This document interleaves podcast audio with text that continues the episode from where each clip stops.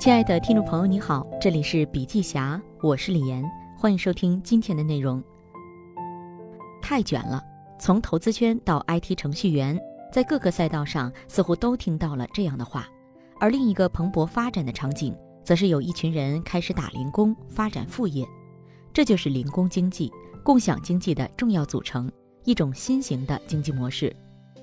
美国学者戴安娜·马尔卡西在《零工经济》一书中定义了零工经济的工作者，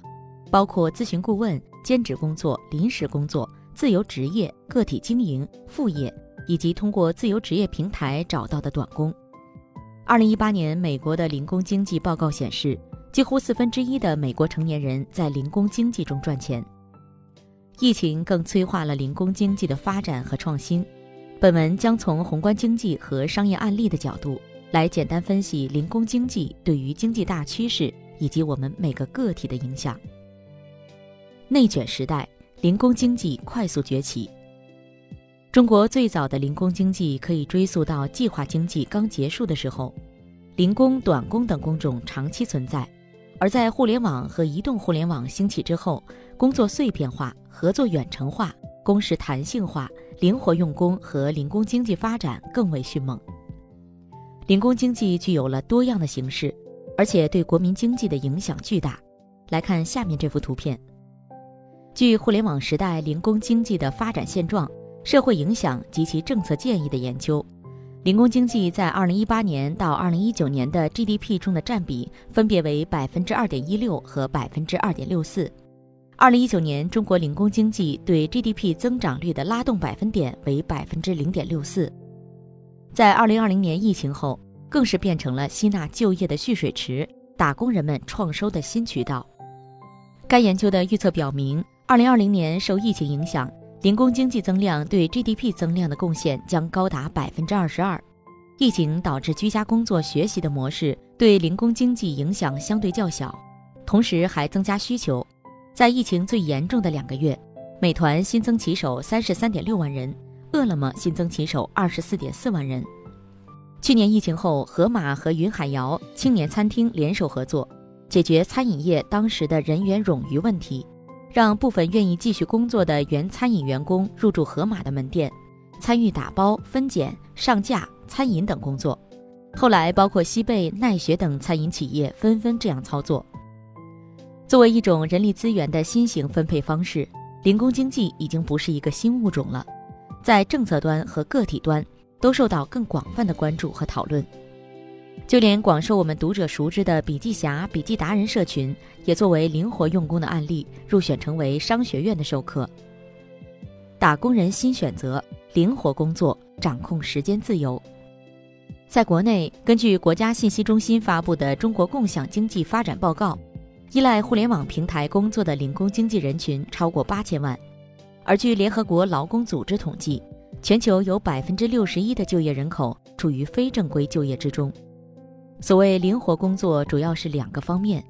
一是时间灵活，二是目标灵活。在一个工具人、打工人盛行的时代，这两个特性让人能更自主地掌控工作以及工作结果。比如抖音上的小哥哥、小姐姐们的短视频直播时间相当灵活和个性化。二零一九年期间，在抖音平台有收入的作者数量达到了五百九十万人，创作者总收入达到了二百零四亿元。而且绝大部分创作者都不是单纯依赖抖音作为唯一收入来源，更多是作为收入的补充。创新模式下的收入与传统工种相比还具有一定的优势。随着用户增多，平台发展，短视频平台也发展出多样化、多维度的创作者扶持计划。抖音的创作者服务中心让每一位用户都可以享受到包括数据分析、认证信息、高级账号、功能聚合等最便捷的便利服务。平台的赋能让用户和创作者走上正向循环，运营水平和内容力得以积累和提高。平台的流量、工具和变现服务。帮助内容创作者更好地享受注意力红利，新兴工种随之产生，创意零工也带动了地区经济的发展。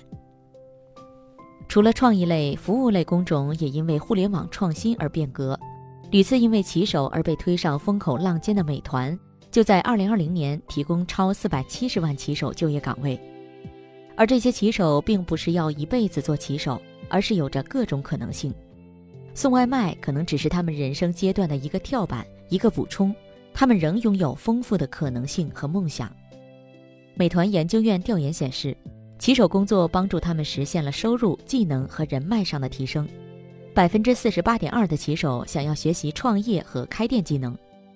数据显示，有百分之二十四点八的骑手在入职前是在工厂打工，有百分之十五点八的是在餐馆、酒店打工。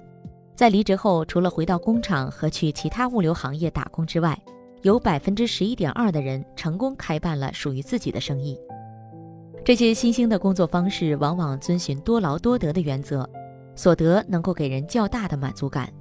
在技术赋能之下，他们回归了灵活的工作时间和目标。就业蓄水池，创新增长，双循环下的缓冲期。后疫情时期，政策正在推动灵活就业。国务院总理李克强于今年五月十二日主持召开国务院常务会议，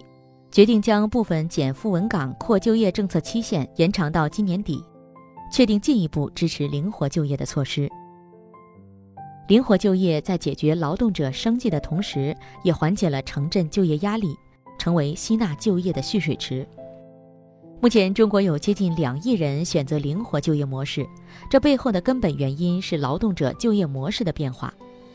不久前，美团发布的《生活服务业新就业形态和灵活就业的发展特征和发展趋势》，详尽分析了当前中国灵活就业市场的发展态势。全新的就业模式已经深度嵌入我们的日常生活，而且具有增收、提升劳动者收入稳定性的作用。灵活就业往往促进了新工种的萌芽。过去，脑力劳动者打卡上下班，每天在公司或在工厂车间坐满八小时是几十年的常态，而灵活就业使脑力工作者工作提质增效效应明显。灵活就业让劳动者自身价值最大化，拥有更多收入。同时，收入增高又会进入消费市场，拉动内需，促进疫情后的经济复苏。例如，B 站上专营生活类节目的 UP 主“大师的菜”也是小哥，以及火遍全国、走向世界的李子柒等，很多视频红人或 UP 主在前期都是兼职创作内容，在相对稳定后才开始全职从事这种创意内容工作。当需求旺盛发展，倒逼平台进行生态的优化。多家互联网平台都运用自身的数据及科技优势，推出多种扶持灵活就业的工具。例如，B 站于二零二零年七月正式上线了花火交易系统，基于 B 站大数据，为 UP 主提供系统报价参考、订单流程管理、平台安全结算等服务。与此同时，花火为品牌主提供 UP 主智能推荐、多维数据展示、多项目协同管理等服务。更好地将内容创作者与品牌方联系起来，解决了灵活就业的 UP 主在成长初期面对广阔市场的茫然与无助，让许多兼职的 UP 主慢慢走向全职，让 UP 主的变现能力由原来的靠运气慢慢转变为靠经营与努力。服务业劳动者的职业发展、工作保障也有进一步完善，比如美团近日对同舟计划进行升级，推出站长培养计划。二零二零年新进站长中就有百分之八十有过骑手经历。此外，还向骑手开放了合作商管理岗、客服、合作商培训师、合作商运营主管等岗位，完善了外卖骑手的职业成长路径，创造了更多机会。一位就读于山东师范大学的大四学生，已经兼职从事外卖配送工作超过两年时间。目前，彭某已成为配送站长，管理八个学校、九个站点。以及近百人的大学生兼职配送团队，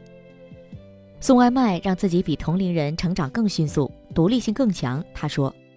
对于未来，他觉得外卖配送经验让他深刻了解了高校市场。毕业后，希望能够继续深耕这一领域，锁定高校市场，继续做大。”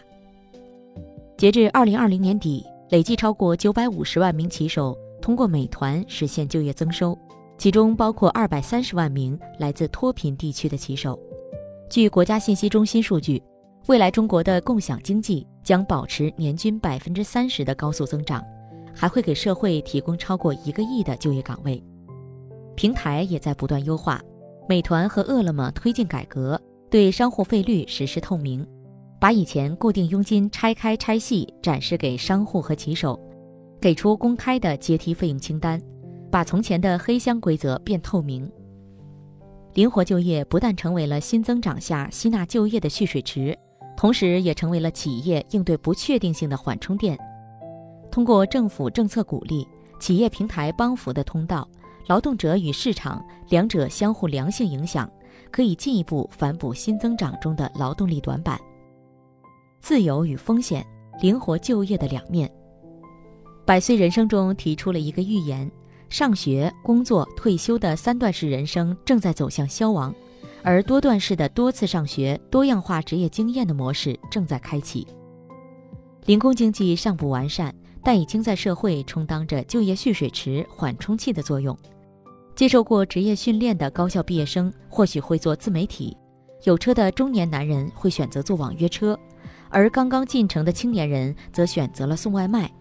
不管背后原因如何，对于真实生活的普通人来说，有确定的收入就意味着为未来的人生蓄力。只是很多人或许没有意识到，灵活背后的自由也隐藏着风险。正如社会舆论所担心的，如果一个年轻人送了十年外卖之后，又该何去何从？如果一个人开了十年网约车，没有缴纳社保，老了之后又该如何？这些不是灵活就业本身的问题。灵活就业是全球化经济转型的一个象征，因此，灵活就业背后隐藏的难题也需要一个系统性的新答案。政策与平台如何优化，我们每个人又将如何选择，都值得更多的探讨。